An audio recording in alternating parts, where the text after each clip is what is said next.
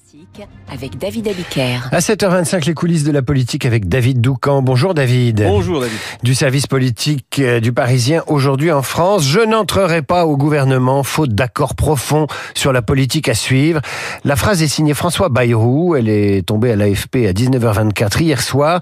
David, que s'est-il passé? Eh bien, c'est un problème de périmètre et donc d'ambition. En résumé, François Bayrou a considéré que pour réformer l'éducation, il fallait bâtir un immense pôle réunissant à la fois l'éducation nationale, mais aussi un ministère de la réforme de l'État et de la décentralisation. Voilà ce que le Palois plaidait auprès du président depuis lundi, jour de sa relaxe. Ces derniers jours, il répétait souvent à ses interlocuteurs on ne peut pas réformer l'État sans la province, on ne peut pas réformer l'éducation sans les profs. Et François Bayrou avait le sentiment de pouvoir convaincre Emmanuel Macron. D'ailleurs, hier, dans l'après-midi, un deal, un accord était scellé qui, tenez-vous bien, prévoyait jusqu'à cinq ministres modem en tout euh, dans le gouvernement. Grosse corbeille de la part du duo Macron-Attal. Mais c'était dans l'espoir de faire entendre raison à Bayrou sur son propre cas.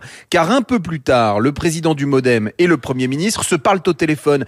Bayrou pense pouvoir acter son fameux ministère de l'éducation élargi mais c'est la douche froide, au point, nous raconte l'un de ses proches, que Bayrou sort de ses gonds car le Premier ministre, d'une part, ne veut pas d'un vice-roi ingérable sous son autorité, et d'autre part, il veut garder la main sur l'éducation. Chacun l'a bien compris. François Bayrou, furieux, va même jusqu'à révéler à l'AFP, ce qui ne se fait pas habituellement, que Gabriel Attal lui a proposé le ministère des Armées, mais qu'il l'a refusé.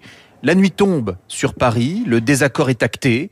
Il n'y a plus rien à négocier, alors Bayrou l'expose en place publique. Alors maintenant, que va-t-il se passer? Alors la suite de tout cela, ça a d'abord été un dîner hier soir des cadres du Modem, accueilli par Marc Fesneau au ministère de l'Agriculture. L'un des participants lâche au chef Parfois, François, on aimerait échanger un peu plus avec toi. Signe que le coup de sang du Béarnais a surpris jusque dans ses troupes. D'ailleurs, hier, en fin de journée, le groupe Modem tenait un séminaire à l'Assemblée nationale et personne n'était au courant. Les députés ont appris la nouvelle comme tout le monde en voyant l'urgent euh, apparaître sur leur smartphone. De quoi les exaspérer. Alors au dîner, euh, Bayrou s'est justifié en parlant d'une démarche d'humiliation qui l'aurait euh, poussé à agir ainsi.